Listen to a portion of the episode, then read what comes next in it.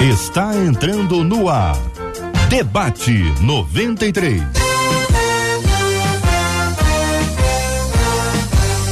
Realização 93 FM. Um oferecimento Pleno News. Notícias de verdade. Apresentação Cid Gonçalves. Sou eu, com prazer, com muita alegria, desejando a você uma manhã maravilhosa na presença do Rei. Está começando mais uma edição do nosso Debate 93. Hoje, quarta-feira, 17 de janeiro, ano 2024. É mais um dia que Deus nos fez. Então, alegre-se, regozile-se nele e faça esse dia ser um dia de bênção. Mostre a bênção que você é para alguém que precisa também ser bênção para quem vai ver depois. Faça discípulos naquilo que você pode fazer. Afinal de contas, estamos aqui para sermos representantes do reino. E o debate está começando agora. Você sabe que eu nunca estou sozinho, estou todo lado dela. A Bela, que também é fera, ela parece uma, uma, uma escultura, mas também uma pintura ambulante. É ela, a Bela, que também é fera.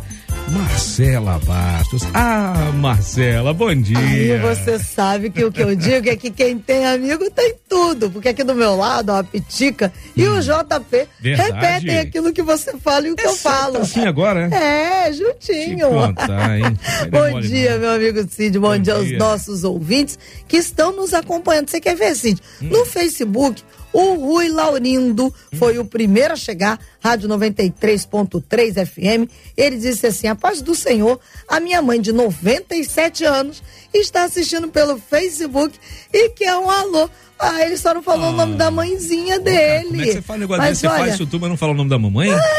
Ô, Rui, a mãezinha do Rui, né? que já sabe, ó, beijo meu e do Cid. Rui tá querendo ser deserdado, Não né? é isso? É o Rui. Rui, depois você lá, conta pra gente o nome dela aqui pertinho pra gente poder falar. Logo abaixo dele, a Dalvinha Regina, disse que também tá ligada, tá fazendo unha e assistindo o debate porque ela tá de férias. Assim como a Dalvinha e o Rui lá no Facebook corre para o nosso canal no YouTube. Você também vai nos assistir com imagens 93 FM Gospel. A Perla, por exemplo, já chegou lá. Estamos ligados na melhor e vamos dar, ó. Uma curtida, que isso, Perla, é isso mesmo. Aquela curtidinha que você dá faz com que esse vídeo ele se torne relevante na, na fala da plataforma e ele entrega para mais gente, para que mais gente seja alcançado. No YouTube você também pode dar a sua opinião, assim como no nosso WhatsApp 21 96803 8319 e lá no nosso Instagram, Cid, naquela foto que nós tiramos com os nossos queridos Que tá debatedores, bonita tá bonita a beça, arroba rádio 93 FM. Você também pode dar a sua opinião, porque o programa de hoje, sei não, Cid, mas ele promete que vai esquentar tão quente quanto está o Rio de Janeiro, É porque verdade. os nossos debatedores estão preparados para esse tema. Aliás, tô achando, inclusive, tá muito quente aqui no estúdio aqui. Você não tá achando, não, Marcela? Ih, pitica, Tá cara dela. Gente, dito isso, isto posto, vamos nós aqui ao nosso assunto do debate. Aliás, tem um timaço que eu tenho a honra de estar aqui junto com eles hoje para falarmos sobre esse assunto que é muito interessante. Ah, estamos hoje recebendo aqui o pastor, pastor Paulo Azevedo. Bom dia, pastorzão, bem-vindo. Ô querido, é um grande prazer estar aqui mais uma vez com esse time de debatedores maravilhosos. Eu tenho certeza que hoje será um tema esclarecedor e com certeza o Senhor se fará presente em nosso meio. Maravilha. Entre nós também, Flávia Grégio. Bom dia, Flávia, bem-vinda. Bom dia, bom dia a todos, bom dia debatedores, bom dia a todos os ouvintes. É sempre uma honra, um prazer estar aqui com vocês. Pastor Jean Max, querido amigo, bom dia, bem-vindo. Bom dia, Cid. Que alegria estar com vocês. Amém. Que alegria estar com essa turma preciosa aqui de debatedores. Tenho certeza que hoje é dia de bênção mais uma vez nesse lugar. Sem dúvida. Ah, entre nós também, está longe, mas está perto, nosso queridíssimo pastor Azaf Borba, enchendo a tela. Reverendo, bom dia, bem-vindo. Reverendo. Fazia horas que eu não ouvia, hein? Reverendo, bom dia, querido Cid. Uma alegria te ver, meu amigo. Recebe Alegria aqui, toda minha. Eu Muito e grande. todos os irmãos debatedores estamos juntos aqui mais uma vez. Para mim é uma alegria. É o meu quarto ano que eu participo quase que mensalmente aqui de um debate com vocês. É uma alegria fazer parte dessa rádio tão querida, tão preciosa para nós. Deus abençoe a todos e teremos, sem dúvida alguma, um bom assunto para conversarmos hoje. Pois é, aliás, o assunto de hoje, ele é assim mesmo, nesse nível aí que a gente já está acostumado, mas cada vez melhora mais, até porque se é importante para o ouvinte, é importante para nós, se é importante para nós, é, é, é, bom que todo mundo saiba e tá, saiba também como é que a gente resolve as coisas. Aliás, uma das coisas que chama atenção aqui nesse, nesse e-mail da, dessa nossa ouvinte, ela fala uma coisa bem interessante, parece que nos últimos tempos, o número de crentes com filhos desviados tem aumentado. Tô errada? Diz a nossa irmã. Isso é um problema dos pais ou dos filhos? Como desenvolver uma dinâmica de vida em que os pais não terceirizem para a igreja a responsabilidade integral pela espiritualidade dos filhos? Como se equilibra amor e disciplina? E qual a melhor maneira de pais cristãos agirem com filhos desviados dentro de suas próprias casas? Gente, é um assunto tranquilo, né? Como eu sempre digo, um assunto tranquilo, dá para resolver em dois minutos, dá nada. Pastor Paulo, a quantidade de pessoas, de filhos desviados, aí a gente lembra de um versículo bíblico, né? Ensina a criança no caminho que ele deve andar, até quando crescer não se desvia dele. Por que tem tanto desviado? Querido, a interpretação, será? Eu acho que é o seguinte, isso aí já é uma endemia, né? Quase que uma pandemia. Porque, ah, tem aumentado. Eu não diria que tem aumentado. Se você for a visitar um presídio, você vai ver que grande número lá é Jeremias, Jonas, é, Samuel, é tudo nome bíblico. Verdade. E tu vai conversar com eles, são filhos de crentes. Uhum. O grande problema é que Graças a Deus, a 93 tem trabalhado muito nesse sentido. Muitas das vezes nós ficamos muito preocupados com a nossa vida espiritual uhum. e esquecemos que o nosso primeiro ministério é a nossa família. Boa. E às vezes a, a, essas crianças ficam abandonadas. As pessoas às vezes levam as crianças até para a igreja, mas entrega ao departamento infantil que vai ficar lá duas horas apenas a criança aprendendo um corinho, aprendendo um, alguma coisa e em casa ele é entregue às vezes a uma televisão televisão, uma coisa assim, para poder instruí-lo. A palavra de Deus fala que nós devemos instruir a criança no caminho que deve andar. Ou seja, eu tenho que estar presente na vida dos meus filhos. Então, quando a, a, a nossa ouvinte fala aqui, ah, eu tenho, tenho aumentado. Tem aumentado porque o número de crentes tem aumentado. Né? A população mundial tem aumentado. Mas eu não vejo assim como está aumentando. Eu acho que é o seguinte: cada dia mais eu estou vendo menos responsabilidade. As pessoas estão se tendo menos responsabilidade com as nossas crianças e, como ela fala muito bem lá, depois nós vamos falar a esse respeito, hum. fica terceirizando a educação cristã para outras pessoas e depois fica chorando que não deu certo. É, pessoal de Chorando das Pitangas, né? Flávia Grégio, diga lá, Flávia. Então, eu concordo com tudo que o pastor Paulo disse. Eu acho que, na verdade, não aumentou, só que hoje nós temos a rede social que se tornou mais visível, né? Mas também existem muitas pessoas desviadas dentro da igreja, né? Estão dentro da igreja, mas não estão com Cristo ali há muito tempo. Perdidos na casa do pai? Perdi, literalmente perdidos na casa do pai. Mas o que acontece? É, o, muitos pais, né? Não vamos generalizar, claro, mas muitos pais, eles levam as crianças para a igreja só o ato de levar, mas não ensinam a criança a ser igreja. Então vai para o culto, mas fica com o celular na mão. É, leva para a salinha para o Ministério Infantil, mas que na verdade não tem responsabilidade com o Ministério Infantil. Leva por levar, leva para alguém tomar conta. Então falta muita consciência dos pais com relação ao trabalho com crianças, mas primeiramente a responsabilidade, a consciência da minha responsabilidade como pai, como mãe.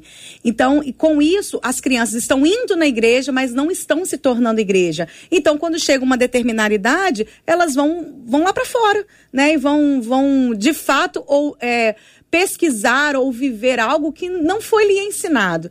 E hoje essa questão de ter muita, muito excesso de informações tem ajudado, né, as informações ruins, né? Uhum. Tem ajudado muitas crianças, muitos adolescentes a se desviarem sim, porque não estão consolidados na palavra, né? Então, se você der uma boa estrutura para a criança, ela não vai se desviar, né? Quando fala instrui a criança no caminho, você uhum. tem que andar no caminho com ela. É junto, né? Você tem que estar junto. Então, acho que falta, né, volto a dizer, não generalizando, né? Até porque a própria Bíblia nos ensina, né, como como Sansão, que foi, ele foi instruído no caminho, mas ele tomou a decisão dele. Então, os jovens, eles se tornam e tomam suas decisões e, e às vezes são diferentes do que a gente quer e é muito lamentável, né? Pois é. Pastor Jean Max, diga lá, campeão. Então, além de tudo que já foi dito, nós precisamos entender que há uma trama maligna é, cujo foco principal é justamente as próximas gerações. Eu estava fazendo uma consideração que eu agora perto aí dos 50, alguns meses dos 50. Depois ou, Não, ou antes? antes. Ah, tá. Só para saber. É, eu disse assim: eu tenho quanto tempo de vida ministerial ativa uhum. para viver ainda? 25 anos, 30 anos, sei lá. Né? Se Deus me der saúde para isso. Mas uma criança vai ter na frente dela aí 70, 80 anos à disposição dela para servir a Deus de forma ativa, para dar testemunho para muitas gerações que vão acompanhar o crescimento, o desenvolvimento dessa criança. Então, é, se eu agora enxergo que esse segmento é importantíssimo, é porque eu me iludiria achando que Satanás não está interessado nesse, né, nas crianças. Então, o investimento contra os filhos é muito pesado. E contra os filhos dos crentes, mais pesado mais ainda. ainda. Por quê? Porque são pessoas que, que naturalmente, porque seus pais são servos de Deus, naturalmente tendem a serem, é, tendem a causarem grandes prejuízos no inferno. Então, Satanás não pode deixar aquela criança se desenvolver no caminho do Senhor. Então, ele precisa atrapalhar esse processo para, primeiro, impedir que aquela criança viva uma vida frutífera, uma vida inteira na presença de Deus, frutífera, salvando outras famílias, salvando outras crianças do seu tempo. E, além disso, é mais uma alma que ele leva para o inferno. Então, é se a gente não atuar de forma muito intencional, né, inteligente também, na proteção das crianças, a gente vai ver cada dia mais os filhos sendo levados para fora da presença de Deus. Terrível. Isso, pastor Azaf Borba. Bom dia a todos, queridos. Para mim, sempre uma alegria. E eu queria introduzir a minha fala é, dizendo que eu sou um exemplo do caminho inverso dessa estatística. É, eu me perdi com 13 anos, fui para as drogas, mas com 16 Deus foi lá e me resgatou. Eu me tornei então um adolescente crente. E naquela época quem me, discipulava era uma querida irmã, Esli Regina, que vocês conhecem aí na rádio. E, e eu recebi dela e dos irmãos, aonde eu me converti, uma coisa contundente, um propósito. Não que o que Deus queria da minha vida era que eu deixasse a droga, é, cortasse o cabelo, fizesse isso, fizesse aquilo, mas eu fui sendo ensinado que o que Deus queria da minha vida é que eu fosse cada dia mais parecido com Jesus. Isso foi impregnado na minha vida como jovem, isso me foi cobrado pelos meus pastores e discipuladores, homens que foram cuidando da minha vida no decorrer desses anos, e esse propósito ficou muito impregnado na nossa igreja e comunidade. Deus não quer que a gente seja evangélico, Deus quer que cada pessoa seja semelhante a Jesus. Quando eu me casei com Rosana, é, essa foi a realidade do nosso casamento, que nós não íamos casar para ser felizes, mas para continuar sendo um homem e uma mulher semelhantes a Jesus em tudo. E isso pautou a nossa vida, o nosso relacionamento. Quando vieram os filhos, eles receberam esse propósito desde, desde o ventre. Meu filho, você vai ser semelhante a Jesus. Quando meu filho entrou nas fases difíceis, entrou na universidade com 17 anos ainda, é, ele viu o mundo e enxergou o mundo como todo mundo enxergou. Ele, ele chegava para mim e dizia que, que, que quase todos os seus amigos tinham atividades sexuais diferentes, né? E todo mundo fumava maconha. Mas ele não fumava, porque ele tinha um propósito impregnado no seu coração. Eu quero ser um homem semelhante a Jesus. Quando ele casou há poucas semanas atrás, o propósito de Deus não mudou na vida dele. Então eu tive a alegria de criar meus filhos em um, em um propósito inabalável. E regar isso, sabe com o que, irmãos? Com o meu testemunho. Isso. Eu acho que o que falta para muitos pais é o testemunho. É os filhos verem na vida dos pais. Hoje, o que, que os filhos veem? Pais se divorciando na igreja, homens adulterando na igreja, vida de qualquer jeito na igreja, vida financeira bagunçada na igreja. Então ele olha para o pai e ele, e ele não vê uma vida de crente. Ele olha, por exemplo, que ele tem ao seu redor todos os dias e aquilo não é a vida. Olha para o casal e é brigas infernais dentro de casa. Então esse exemplo ele é ele é primordial para nós abaixarmos essa estatística. E, e o meu terceiro ponto introdutório aqui é a influência. É, quem, quem está influenciando essa geração? Os filhos, muito cedo, você vê hoje, eu ando muito em aeroporto e, e vejo no aeroporto a criança senta com dois aninhos de idade para ficar quietinho, o pai já põe o telefone na mão dela. E ela já fica ali vendo desenho, brincandinho, e ele já sabe direitinho. Hoje você dá um livro para uma criança, ela não sabe virar a página, ela passa o dedo assim para virar igual o, igual no telefone, igual no iPad. Por quê? Porque ela vai estar muito precocemente sendo recebendo a influência. E tudo que vem atrás desse telefone, desse iPad, vai entrando pela infância, adolescente e os padrões de vida e as necessidades e o que aquela criança quer está totalmente vinculada à influência que ela está recebendo. Então eu coloco esses três pontos: propósito, exemplo e influência para nós entrarmos nesse nosso assunto hoje. Você sabe que enquanto o pastor Azaf estava falando aí com relação à criança não, não saber o que fazer com o livro, eu vou para minha vergonha, vou nem em orgulho que eu vou dizer isso não. Mas ontem eu, terminou o debate, eu fui lá pro carro, fiquei lá no carro um tempo, porque o Gilberto estava fazendo o programa, então eu estava lendo. Estou sempre com um livro na mão, tem sempre um livro. Eu estou sempre com um livro na mão. Tá aqui inclusive aqui. Ó. E ontem eu estava lendo uma página, eu por algum momento eu me distraí. Então eu tô lendo a página e comecei a fazer assim, ó. falei, gente, a página não vi. É porque eu tô acostumado a ler no Kindle. E eu fiquei apertando para ver se mudava a página. Gente, é sério. Na hora eu falei, Jesus, o que que eu tô virando? Falei, vou ler já, só os que são papel agora. Já tentei ampliar a letra de um livro também. Pastor, óculos. óculos é um excelente é. recurso para alguém que já está chegando na beira dos 50, para não se desviar do caminho da leitura. Rapaz, Gente, olha. Isso aí também, mesma coisa. É, vai, esse é um assunto realmente muito interessante e, e, e tanto a, cada um dos nossos debatedores se afundaram um prego um pouco mais no que, no que se refere a essa questão de filhos desviados dentro da casa. E, e o pastor Azaf tocou num ponto que é interessante interessante que é com relação ao filho quando entra na faculdade. Conheço algumas pessoas que os filhos eram verdadeiros exemplos na igreja. Entrar na faculdade, eu não vou nem culpar a faculdade, eu imagino que a, a, rola muito também naquela questão. Se você faz antes o seu dever de casa, a pessoa já sai preparada para rechaçar algum tipo de ensinamento. Mas tem muita gente que dentro da igreja, quando vai para a faculdade, se desvia lá dentro por causa dessa questão. Mas fulano faz isso e eu não posso fazer, e aquela questão de querer ser igual.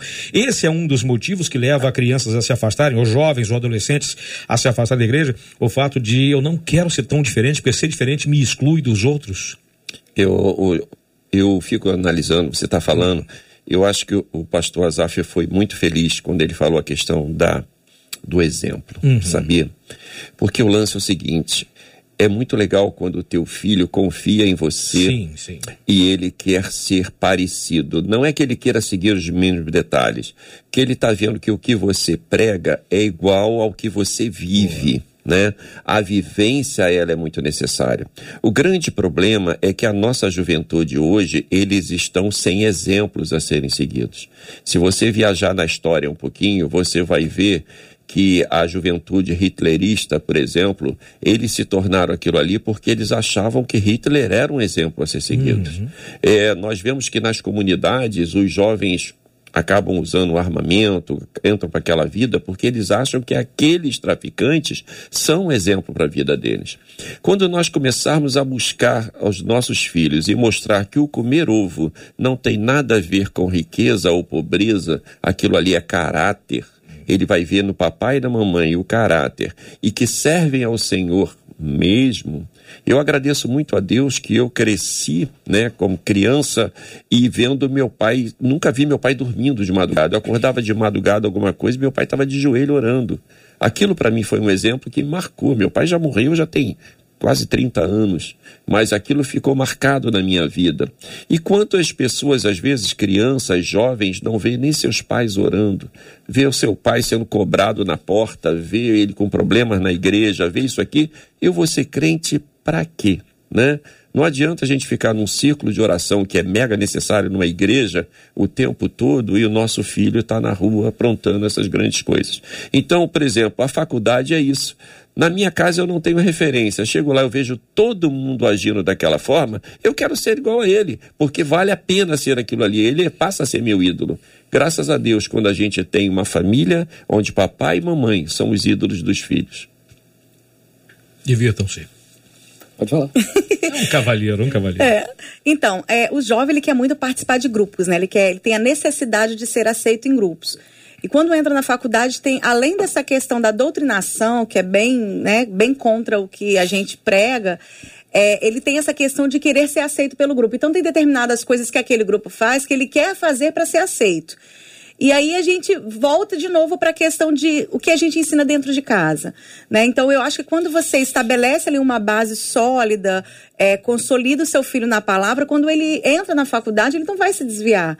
Porque ele está firmado naquilo que ele acredita. Agora é complicado quando ele só, o pai só leva para a igreja e acha que a igreja tem que fazer todo o papel que, tem, que é dele. Né? Então, essa terceirização que é o que mais preocupa, o que tem mais deixado os filhos desviar. O pai que não terceiriza aquilo que Deus colocou na vida dele, que é essa autoridade sobre a vida dele, o pai que exerce essa autoridade, o filho não vai se desviar. Porque realmente ele se preocupa com o ensino da palavra ao seu filho. É, então, a faculdade, ela só coloca uma cereja em cima do bolo, né? Porque, na verdade, desde a primeira infância, as crianças fora do ambiente sagrado ali da, do, do reino de Deus, elas estão expostas ao que a Flávia acabou de citar aqui, a uma doutrinação.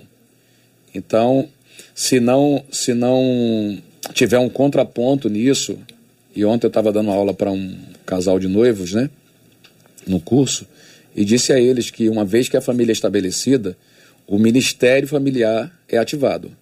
Aquele homem vira o sacerdote da casa, né, e a esposa dele, com ele, participando da mesma missão. Eu falei assim, então imagine, ele, é, o rapaz é até um filho de pastor, né? Eu disse, você sabe qual, qual a preocupação e qual o esforço que seu pai faz pela preservação da santidade e pelo crescimento da igreja que ele cuida. Você vê isso aí, veja, então, no dia que vocês casarem, você vai ser o pastor daquela unidade familiar. E dessa unidade podem vir reis, podem vir senadores, presidentes, médicos, cientistas, podem vir pastores, missionários.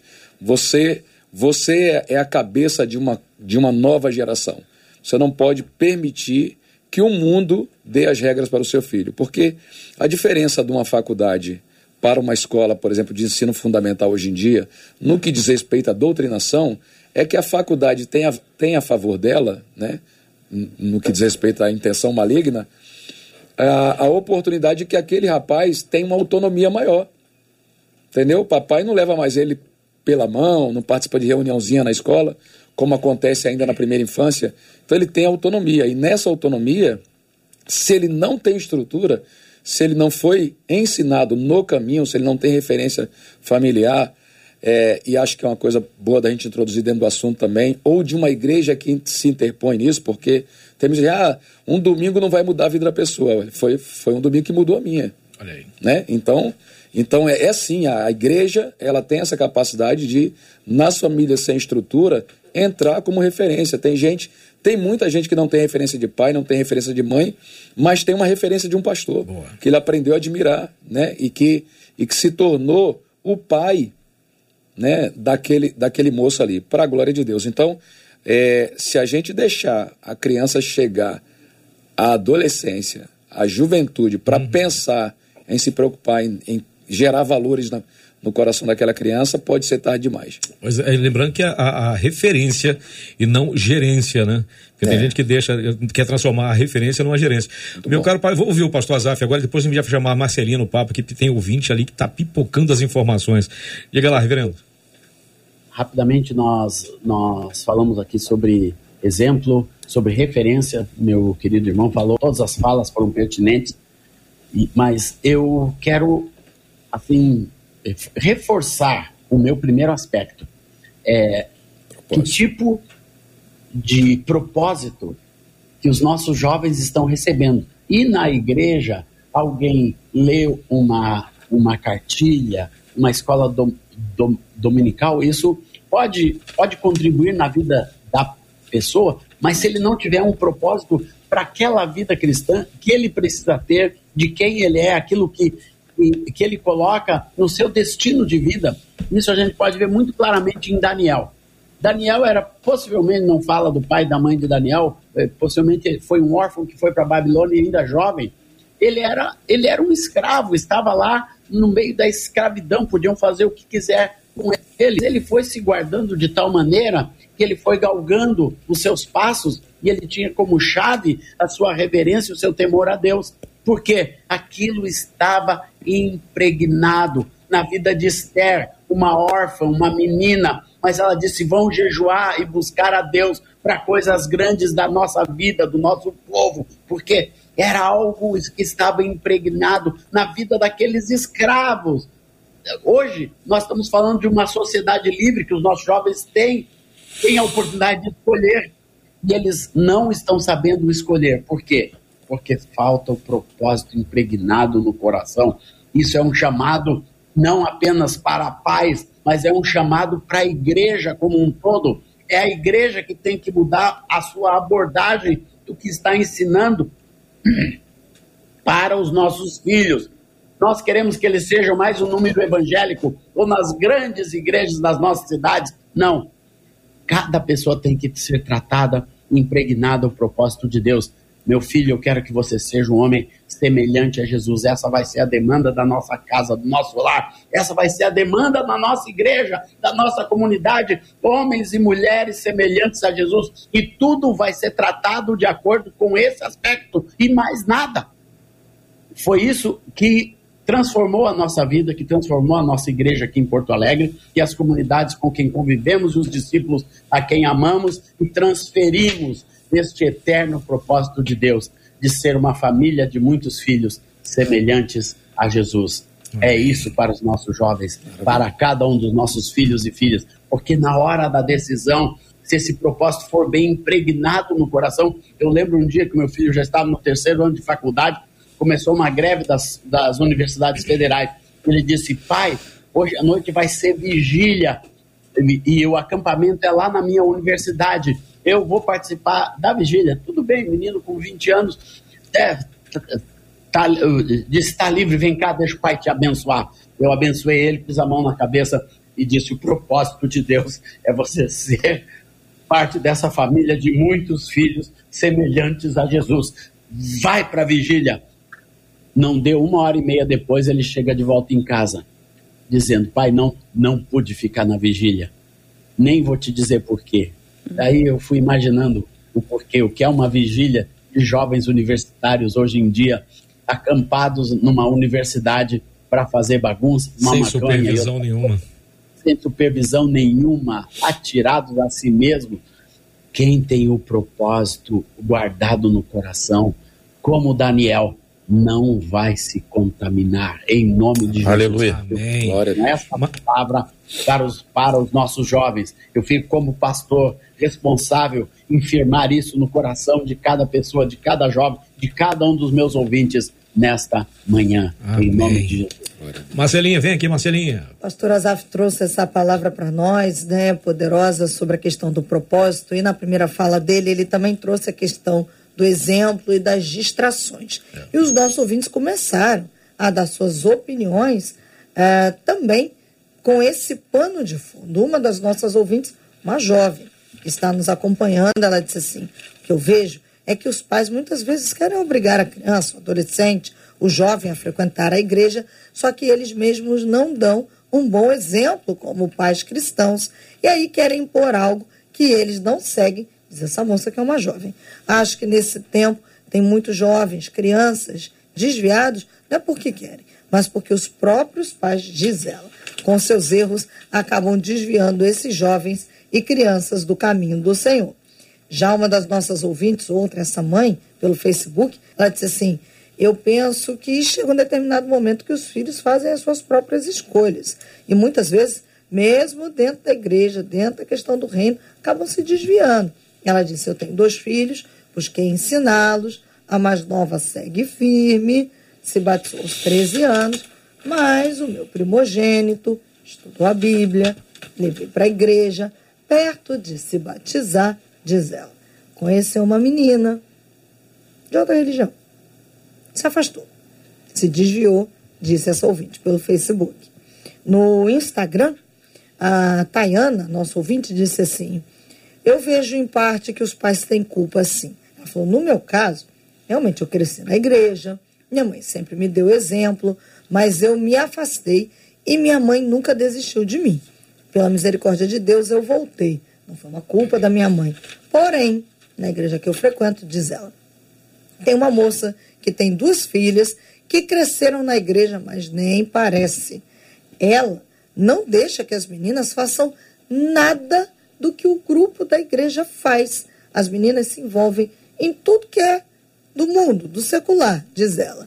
Mas para ir para a igreja, essas meninas não podem nem ir sozinhas. Pare... Nem parece, diz ela, que cresceram na igreja. A gente olha para elas, parecem adolescentes do mundo.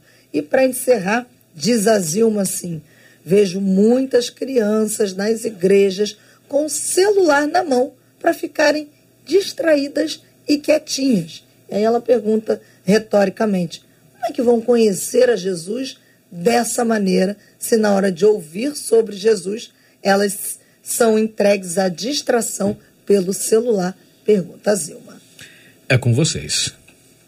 É, nesse, nessa mesma linha, eu estava ouvindo aqui, estava pensando, eu conheço alguns pais que, infelizmente, levam os filhos à escola bíblica dominical. Eles levam, chegam lá, deixam na igreja e voltam para casa. eu não posso me meter na vida de ninguém, né? Mas eu fico pensando, onde está o exemplo que nós temos batido aqui tanto, né? Gente, a nossa obrigação é criar a criança no caminho que deve andar. Quando ele crescer, a decisão é dele. Já foi falado isso aqui, né? Ele pode continuar sendo um cristão ou não. Mas onde está o meu exemplo? O que, que eu tenho feito com isso? Como eu vou caminhar?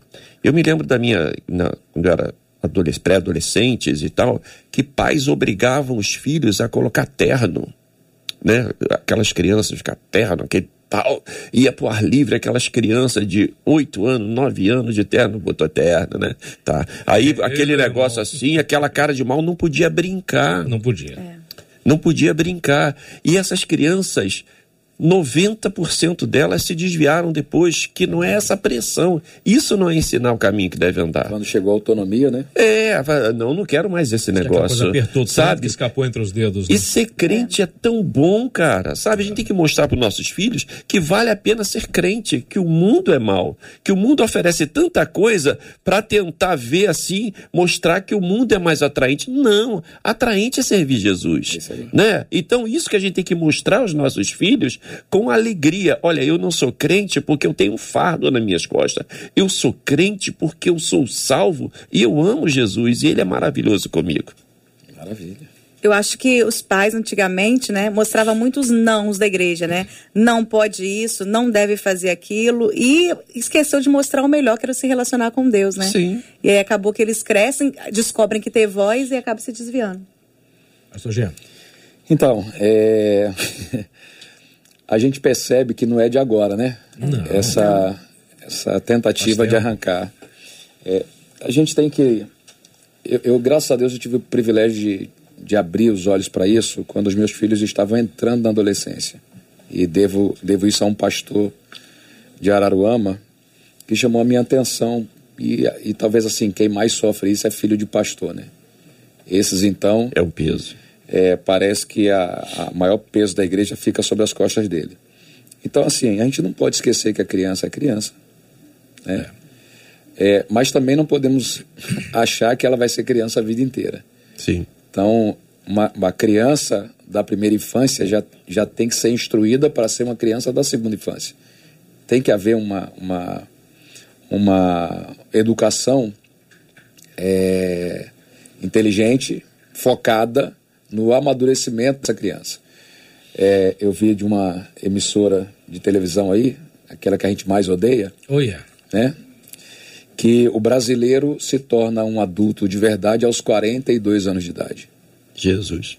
Tamanha é a imaturidade do brasileiro. O brasileiro é muito viciado em besterol, né? É, e isso atrasa muito o seu amadurecimento. Enquanto que em outros segmentos, quando o diabo quer usar uma criança, ele não espera ela envelhecer. Uhum. Ele começa a investir pesado logo no início.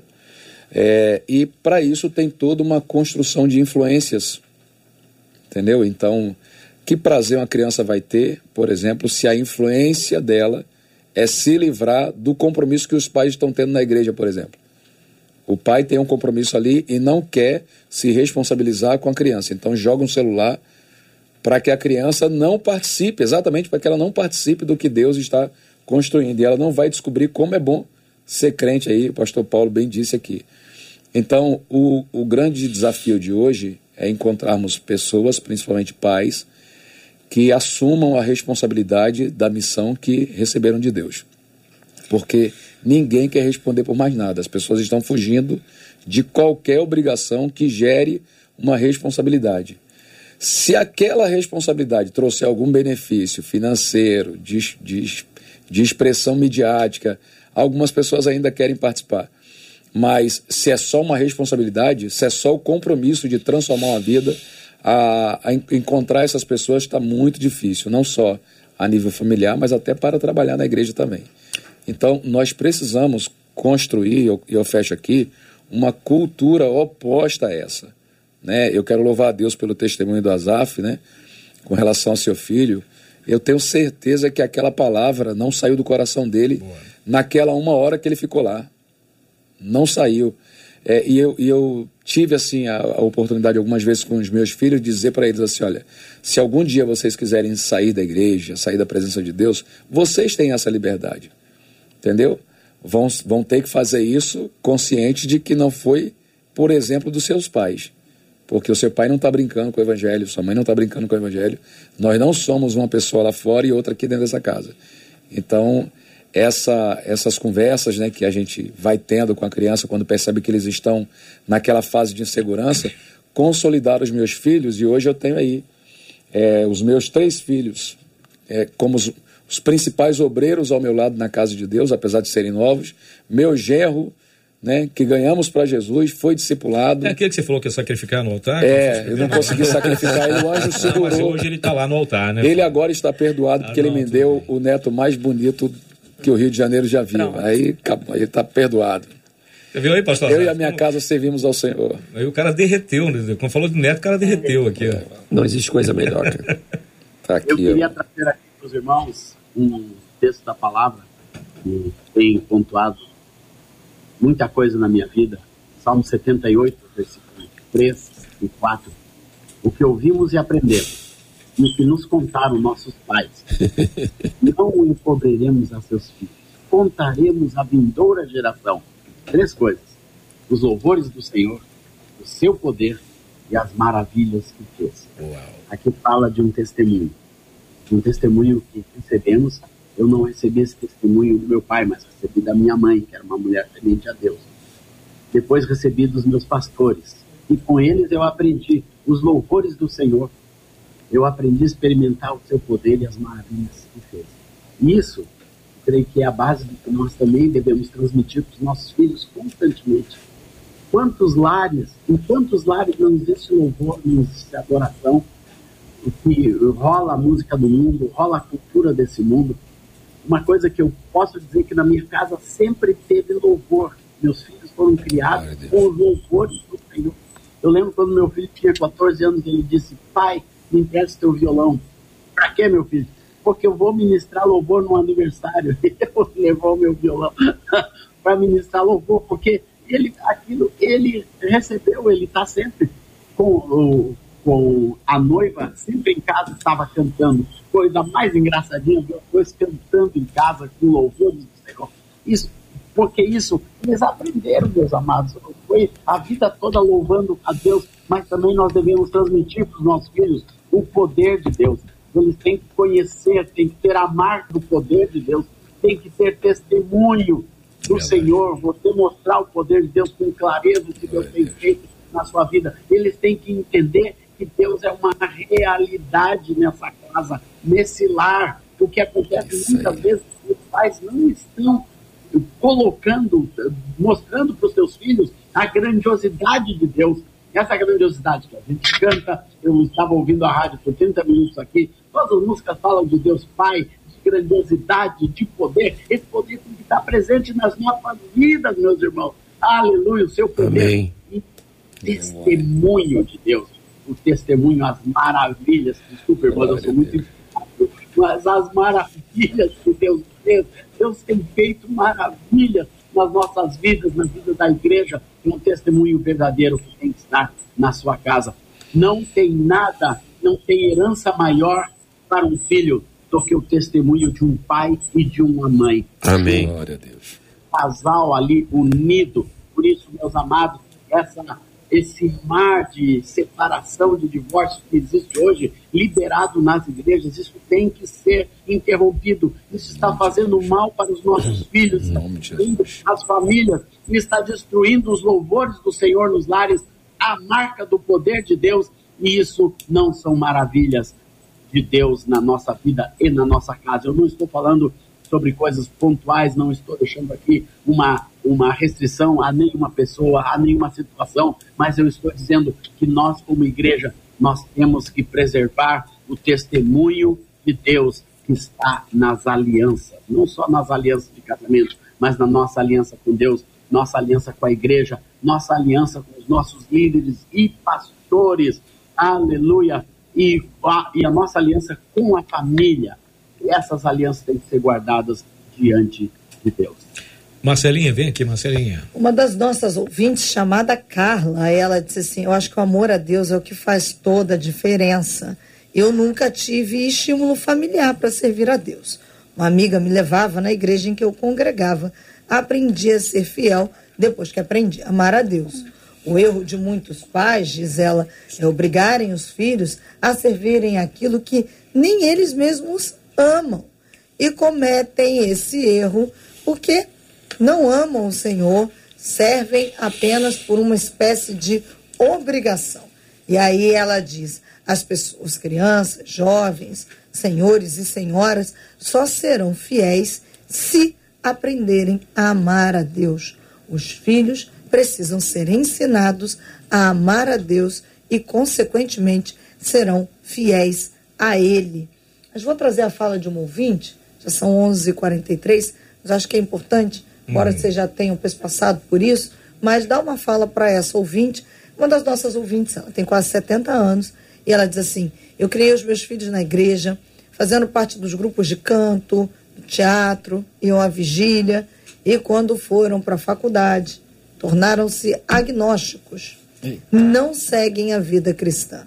O meu filho, de 34 anos, casou com uma professora universitária. Aí ela diz, ela é doutrinadora, promíscua, nem filhos eles têm, tampouco querem. Minha filha, de 28 anos, também está igual. Não quer filhos, o marido dela também é desviado. Eu me sinto muito triste por tudo isso. Continuo orando para que voltem para a casa de Deus. E ela diz: pior, acham tudo normal desta doutrinação maligna. E ela reafirma como se o lugar da faculdade é um lugar, vou usar a expressão dela, usada pelo capeta para tirar pessoas do evangelho. Acho que aqui serve uma palavra para ela e para os pais que talvez estejam até com medo de enviar seus filhos para a universidade durante esse ano. É, e aí, gente? O que falar para essa, essa mãe e para esses outros ouvintes que de repente estão vendo uma situação bem parecida e está dando medo mesmo? É, então, é, é, a gente sabe que outros foram criados fora da igreja como eu e o evangelho me alcançou. Então, uhum. eu, eu acredito que o evangelho pode alcançar os filhos dessa irmã, apesar de todo ativismo que agora até eles já promovem, né? Uhum. E a solução, infelizmente parece clichê, mas é ela continuar orando e dando testemunho. Porque até o rei Manassés, se o rei Manassés estivesse vivo hoje, todo mundo o trataria como um satanista. Porque alguém que queima filhos em fogueira hoje ganharia o nome tranquilamente de um satanista. Com certeza. Né? E esse cara lembrou da palavra do profeta. Então Deus ele, ele tem suas maneiras para encontrar um caminho para o coração daquela pessoa, né? E quando ele lembrou do Deus do profeta, ele se arrependeu e ele voltou. Né? Vamos orar para Deus encontrar o coração dos filhos dessa irmã, como encontrou o coração de tantos outros filhos, e traga eles de volta à presença do Senhor. Isso não vai ser não é impossível para Deus. Eu tenho um exemplo na minha família que o meu irmão se desviou, ficou 30 anos desviado. Uau. E ele estava agindo de uma forma tão terrível que a, nós, os outros irmãos, não queríamos nem mais ele. E ele até pegava dinheiro da minha mãe, fazia coisas terríveis, estava tava vivendo uma vida mesmo daquela dissoluta. Só andava bêbado, a gente não queria lá perto. E a gente falava para minha mãe: mãe, esquece ele. Minha mãe, não. Ele é meu filho é, e ele vai ser. Ele vai voltar para Jesus. E todo mundo desistiu, mas aquela mãe não desistiu, ela ficou orando ali. Hoje, meu filho, hoje, meu, meu irmão é diácono da igreja. Glória a Deus. Mora mais dentro da igreja do que em casa, trabalha com afinco e tem dado muito fruto para a honra e glória do nome de Jesus. E quando o pastor estava falando aqui, eu estava lembrando, é, mamãe, você que está desesperada que seus filhos talvez não querem mais saber de Jesus, estão vivendo essa vida terrível. Olha só, não desista. A oração de uma mãe muda muita coisa. Oh, yeah. Muda muita coisa. Continue clamando ao Senhor. Eu lembro daquela passagem quando Moisés chegou para Faraó, né, fazendo uma paráfrase, é, e pediu para deixar o povo ir. Ele falou assim: Olha só, é, leva todo o povo, pode levar o povo, mas fica o gado, fica não sei o que lá, fica, fica os bens, vão ficar aqui. Pode ficar aqui. É, o resto pode ir lá, pode ir lá para ele e tal. O Moisés vira e fala assim: não, nenhuma unha vai ficar. Então, faça essa oração a Deus. Senhor, é meu filho, eu criei na tua obra. Satanás não tem poder sobre ele. Uma oração de mãe tem muito poder. E depois, conta pra gente o testemunho, quando Deus fizer a obra completa na sua casa, Amém. em nome de Jesus. Amém. É, eu penso que quando nos tornamos pais, nós nos tornamos alguém responsável pela vida de alguém na questão espiritual. E aí eu fico imaginando se houver uma guerra no Brasil, os militares ativos são chamados para combater, mas os que estão aposentados também. Então eu penso que os nossos filhos, mesmo que cresçam, mesmo que ficam barbudos, mesmo que ficam, é, que se tornam pais também, eles nunca vão deixar de ser os nossos filhos. Então a todo momento que eles precisarem de um posicionamento para militarmos a favor dele no mundo espiritual, nós como os pais, nós temos que fazer assim, não existe ex-pai, não existe ex-mãe. Então falar para uma mãe, ó, deixa ele para lá, esquece ele, isso não existe na mente de uma mãe a, a, tanto a mãe quanto o pai, eles precisam sim orar incansavelmente pelos filhos e falar para o Senhor: Senhor, eu entreguei meus filhos nas tuas mãos, então eu não abro mão dos meus filhos, eu quero ver meus filhos no altar. Eu, sei, eu, sei que, eu sei que minha mãe e meu pai estão ouvindo a gente lá em Guapimirim. Eu tenho até medo quando minha mãe fala alguma coisa comigo, porque, sério, minha mãe e meu pai falou um negócio, vai acontecer. Eu tenho boca medo mãe, é. boca de mãe. Meu pastor Timóteo, minha mamãe Maria do Amparo, lá em Guapimirim. Amém, glória a Deus que te faziam usar terninho, né? eu e o Marco Aurélio, rapaz, a gente saía andando com meu pai para pregar para uma pessoa só, o Marco Aurélio com aquele violão maior do que ele e eu de terninho, com a Bíblia maior do que eu para pregar em alguns lugares. Era terrível. Mas era benção, era benção. Glória ao Senhor. Amém. O, eu queria lembrar a história de Jesus, quando ele contou a história daquela que nós conhecemos como o filho pródigo, Sim. mas são dois filhos Sim. distantes que o Sim. pai tinha aquele pai amoroso, dadivoso, generoso, né? Deu tudo pro filho, vai embora, filho. E o filho foi, é os filhos dessa mãe que falou aí, e de tantos outros pais. E que foi a história da minha mãe também. Me ver indo pelas drogas, pelo mundo, pelos becos da cidade, com 13 anos de idade, largando colégio, escola, abandonando tudo. E mas aquele pai ficava, ele olhava na porta todos os dias e eu creio que, que, é, uma, que é uma visão de oração né, que nós devemos ter, de estarmos aqui intercedendo pelos nossos filhos, não entregar, como o querido pastor falou sobre o seu irmão, né, que a mãe não, não entregou, não desistiu, a mãe chorava, a mãe orava. 30 anos, glória ao Senhor Jesus. Esse pai, né, algum tempo, ele orava por aquele filho e sabia que o filho um dia ia voltar. Mas a coisa importante, meus queridos, eu quero pontuar aqui, é que o filho sabia para onde voltar. Amém. Para mim é uma, uma palavra-chave do Evangelho. Na hora que comia a comida dos porcos, ele disse: Eu vou voltar para o meu pai. Glória a Deus, que nós possamos ser esse pai que o que os filhos sempre vão dizer: Eu vou voltar para o meu pai, para minha mãe. Eu vou voltar. Eu tenho certeza que você, Cid, voltaria sem nenhuma dificuldade para o seu pai. E os irmãos que perderam seus pais e que estavam em Cristo, que oraram por eles, voltariam para esses pais, como eu voltei para minha mãe. Eu voltei para a casa de Deus com 16 anos, porque eu tinha para onde voltar. e eu quero aqui falar para os pais que estão nos ouvindo, que, você, meu querido irmão, minha querida irmã, seja sempre um lugar para onde seu filho pode voltar e quer voltar. Um grande problema dos desviados que hoje estão nas penitenciárias, eles não tinham para onde voltar. Muitos deles não tinham para onde voltar. Porque não Receberam o nome bom, viu? Porque não conheciam a casa do pai. A, o, a casa do pai não não lhes parecia mais um abrigo. E, e o que eu quero sempre para minha casa seja um abrigo e a casa dos meus irmãos e irmãs seja um abrigo para qualquer filho. A igreja tem que ser esse abrigo. Às vezes as pessoas não não não querem mais voltar para a igreja, estão todas tatuadas, estão prostituídas. Tem dois filhos que, que receberam no mundo, a igreja não vai me receber assim. A igreja não é mais essa casa do pai que as pessoas pensam em voltar. E a igreja tem que ser isso, meus irmãos, ser a casa do pai para onde qualquer filho. E até o filho que estava dentro da casa, o pai foi lá e o reconciliou, o reconciliava, falava com ele e vem, volta meu filho, tem festa em casa. A, a casa é um lugar de alegria, de festa, tem lugar para você também. Vem, que uma parte do novilho cevado ainda é sua. Glória ao Senhor Jesus. Amém. Que a nossa casa, como pais e mães, e que as nossas igrejas seja um lugar para os filhos voltarem.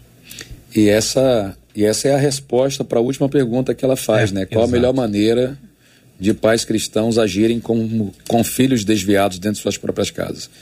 É assim, se o seu pai, se a sua mãe é valioso para você, se a casa do pai né, é um tesouro, um lugar onde você pode voltar, a porta para a reconciliação desse filho ainda vai estar aberta. E eu digo para as irmãs, para os irmãos que trazem questões como essa para mim, né? Eu digo assim: seja a melhor mãe do mundo, né? E tenha a coragem desse meu filho. Você sabe que você não foi criado para isso, mas o mais importante é que você ainda é meu filho. Boa. Entendeu? E meus braços estão aqui, meu colo está aqui, minha casa é sua. Então, se isso ficar bem claro para o filho, essa esperança nunca vai morrer, né? Porque realmente, se ele entender que vai voltar para um lugar de juízo, de julgo, de opressão, de acusação, é, ele não vai, não vai ter para onde voltar. Marcela Bastos, estamos chegando já no finalzinho já, né? É, já 11h54, é por isso que eu vou debate acaba. encerrar com a fala, Cid, da Roseli, no uhum. YouTube. Uhum. Ela disse assim, nossa, ouvir vocês nessa manhã foi a resposta de Deus para mim. Estou aos prantos e não Amém. vou desistir do Amém. meu filho, em disse a Roseli. De Amém. Glória a Deus. É isso. Não desista. É não desistir. Ah, fala assim, enquanto vocês estavam falando aí do filho pródigo, eu fiquei lembrando disso, do, do filho ensaiando para voltar para casa. E ao longo do caminho de volta, ele ensaiou, repassou todo o discurso para depois chegar para o pai, para não adiantar nada. Não adiantou nada, o discurso todo que ele ensaiou, porque ele, na cabeça dele ele falou tudo, mas o pai só ouviu quando ele chegou, não ouviu nada do que ele disse. Amém. Porque a alegria era você estar tá de volta. É bom dizer para quem coração, tá né? agora, né? É. A casa Glória do pai está aberta, volta. Está aberta, está aberta. Gente, faltam só cinco minutos para para acabar. O debate é assim, começa quando a gente está come... achando que vai começar o debate está acabando já. E, está difícil segurar as lágrimas hoje. Tá, é, tá, é, tá. tá um debate com vontade de chorar. É, é, é verdade. Então vou ah, enquanto para eu não, não chorar no ar, porque eu sou moderador, não sou debatedor, então deixo com vocês as palavras finais aí para esses nossos queridos ouvintes que eu são pais e mães. Chorarem, né? Eu deixo vocês chorarem, eu fico aqui só só, enfim, só secando as lágrimas aqui. Para esses pais e mães que estão vivendo essa situação de ver que os filhos estão desviados e, e aí questionam aquela coisa, né? Ah, a Bíblia fala que se eu ensinar o filho no caminho que deve andar, ele não vai se desviar nunca. Mas entende se desviar como não esquecer nunca.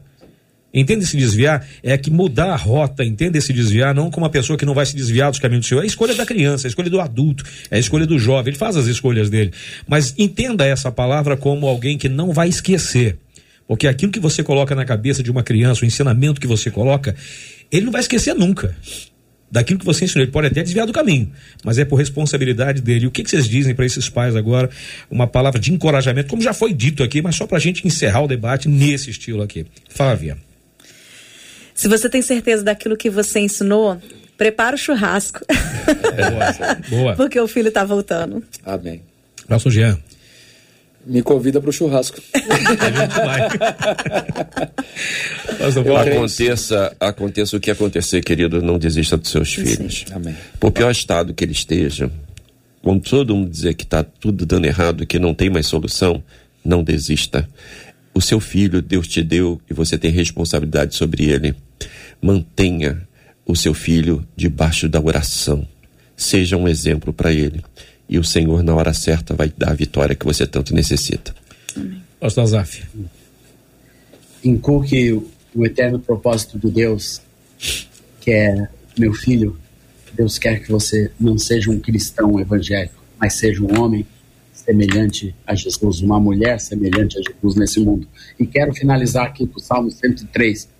Mas a misericórdia do Senhor é de eternidade a eternidade sobre os que o temem, e a sua justiça sobre os filhos dos filhos, para que os que guardam a sua aliança e para os que lembram dos seus preceitos. Um pai que guarda as alianças de Deus, uma mãe que guarda as alianças de Deus, sem dúvida vai transmitir essa bênção para os seus filhos, e aqui a palavra diz para os filhos dos seus filhos, para o irmão que tem neto, aí que estava gabando o seu netinho. Não, e mostrando a Mostrou foto, a foto aqui. ó. aqui, tem que Mostrou ver. foto. Não Mostrou. mostrou no ar? Não, mostre, Ah, mostre, que pastor Jean. Ah, que lindo. Meu. Aí ele acha que. Aí ele acha. Apagou, apagou. Apagou. Ele acha que eu ia ficar de fora, né, gente? Aqui, ó. Ele acha que eu ia ficar de fora também. É de neto bonito que vocês estão falando? É de neto bonito que vocês estão falando aqui, ó. Essa é minha doce Celina. Vocês fala que tem Eu uma acho Manu bom a gente apresentar um pro outro, hein, Cid? Rapaz, vai dizer ser perigoso, isso é perigoso. hein? que a bênção do Senhor está sobre os filhos Amém. dos seus Amém. filhos, Glória a sobre os Deus. seus netos e de geração em geração. Glória a porque Deus. essa bênção do Senhor é de geração em geração para todos vocês. Em Amém. nome de Jesus. Recebo em nome de Jesus. Agora, você sabe que aqui quase todo mundo aqui é avô, né? Tá todo mundo com lágrimas nos olhos. Marcelinha Bastos, Marcela não, Marcela não é avó, não. Tô chamando Marcela pra, pra falar uns negócios aqui. Fala aí, Marcelinha. No Facebook, a Verônica Vieira disse: Deus é lindo e fiel e eu creio no poder da oração e sei que meu filho voltará Amém. aos pés Perfeito. do Senhor. Amém. A Cida Santos disse assim: Glória a Deus pela, pela vida de vocês e pelo tema de hoje. Obrigada por serem usados. Encerro com a fala da Lucimar no YouTube, que disse assim: Lembrem-se, pais que amam radicalmente a Deus criarão filhos que vão amar radicalmente a Deus, disse a Aleluia. Lucimar. É isso, gente. É nesse clima aqui que a gente se despede hoje do nosso debate 93. Chegou ao final, lamentavelmente o debate já acabou. Tinha espaço para mais umas duas horas aqui de debate aqui, porque é um assunto que realmente encontrou ah, um solo fértil no coração de pais e mães e avós que estão por aí afora e vivendo uma situação dessa de ver que fizeram tudo, fizeram tudo certinho. Mas no final das contas, os filhos se desviaram, os netos se desviaram. Mas é, é a palavra de esperança aqui, né? O bom filho, a casa torna. Porque o que você ensinou, ele não esqueceu. Talvez tenha se desviado. Mas esquecer mesmo é ruim de esquecer, hein? Meu caro pastor Jean, obrigado pela sua presença, vovô Babão. Ou quer dizer, Agradeço, desculpa, é pastorzão. É. Agradeço, Cid, é uma honra estar aqui, que alegria, muito obrigado. Eu quero só pedir oração aos irmãos pelas celebrações do centenário da Assembleia de Deus no estado do Rio. Esse ano, no dia 22 de junho, permitindo Deus, estaremos ali na Praça 15, juntando todos os assembleanos do estado em uma, uma, uma, uma ação de graça pelos 100 anos de história. Era uma família de seis pessoas, hoje somos cerca de 3 milhões, né? Servindo a Deus Amém. debaixo dessa fé. E, e estamos aí trabalhando na preparação desse evento. Implica em muitas coisas, a gente precisa de oração aí. Sem dúvida. E sem podem seguir as redes sociais do Centenário. Centenário AD Rio. Tá aí no Facebook, no Instagram. As informações sobre esse evento tá- estão ali. dúvida. Pastor Azaf, sempre uma alegria, queridão. Gente querida da 93, meus queridos debatedores, que eu tive a honra de ver me conhecer hoje. Que alegria estar com vocês, continuarmos proclamando esse reino inabalável. A palavra diz que, que o reino de Deus ele tem que ser inabalável na nossa vida, na nossa casa, nos nossos lares e serão, como o pastor falou, inabaláveis na vida dos nossos filhos também. Deus abençoe a todos, nossos ouvintes da 93. Cid, querido, aquele abração apertado que a gente precisa te dar. É verdade. É, Marcelinha, um beijo no teu coração, Marcela. Deus abençoe vocês todos. A paz do Senhor. A paz. Ô, Flávia Egrégio, obrigado pela sua presença, benção. Eu que agradeço, obrigada, abraço a todos, minha igreja, DEP, meus filhos, né? Todo mundo aqui ser, sendo as vós, né? É quero que verdade, meus filhos verdade. casem também, porque eu também quero ser vó, gente. Tudo pra ser vó. É só que não vai ter que cuidar, né? Porque quando criança chora, devolve pros pais, né? A gente conhece bem isso. Deus abençoe. Gente, muito obrigada, viu? Obrigada, debatedores. Aqui é uma honra estar com vocês. Amém. Pastor Paulo, obrigado sempre, irmão. Bom vê-lo. Queridos, olha, eu já de- participo do debate há alguns anos aqui, né? Mas Você tinha hoje... cabelo preto, inclusive. Tinha né? cabelo preto, é. E eu tinha cabelo. senti. tinha- você tinha cabelo. Eu tinha. É, aí. Mas eu estou muito feliz de estar aqui com esses debatedores e esse tema maravilhoso. Estou feliz de ver aqui o pastor Azaf, né? Pastor Azaf vai estar conosco agora em março, lá em Foz do Iguaçu, no encontro da Convenção Batista Independente. E vai ser legal estar lá contigo, pastor. E eu quero mandar um abraço especial hoje para minha neta Helena, que está aniversariando hoje, Ai, né? Hoje vai ter festinha lá dela, né? É, todo mundo falou, eu só tenho sete netos, né, cara? Então é coisa boba, Pô, né? Eu tenho só duas. Mas aí e tal, né? E é o seguinte, eu daria a vida por todos eles, né? Que é. acho que se invent... Deus inventou coisa melhor do que neto, inventou só para ele, tá? Então, que Deus abençoe a todos e estejamos sempre juntos. Pastor Paulo, nos leve a Deus em oração. A gente encerra assim o debate hoje. Amanhã estaremos de volta a partir das 11 horas da manhã. Já está por aqui nosso querido Gilberto Ribeiro. Já já começa aqui o Pedido Tocou e também a Caravana 93. Por favor, pastorzão. Deus amado, queremos te exaltar, Senhor, te louvar, porque tu és maravilhoso, Senhor. Pai, nesse momento queremos entregar, Senhor, as mães, os pais que nessa hora choram, Senhor, porque seus filhos, Senhor, não se encontram no seu caminho. Deus querido, tu és aquele, Senhor, que vai restaurar essas vidas, tu vai tocar nessas famílias e uni-los cada vez mais. Senhor, ser o nosso ensinador, Senhor, que possamos aprender, Senhor, a guiar os nossos filhos, Senhor, nos teus caminhos, engrandecendo e glorificando o teu santo nome, Senhor. Ó Deus querido, te pedimos pelos enlutados, Senhor, aqueles que estão passando alguma dificuldade, mas nesta hora, Senhor, te pedimos que tu faça todas as coisas, porque em ti confiamos. Te louvamos em nome de Jesus. Amém, Jesus.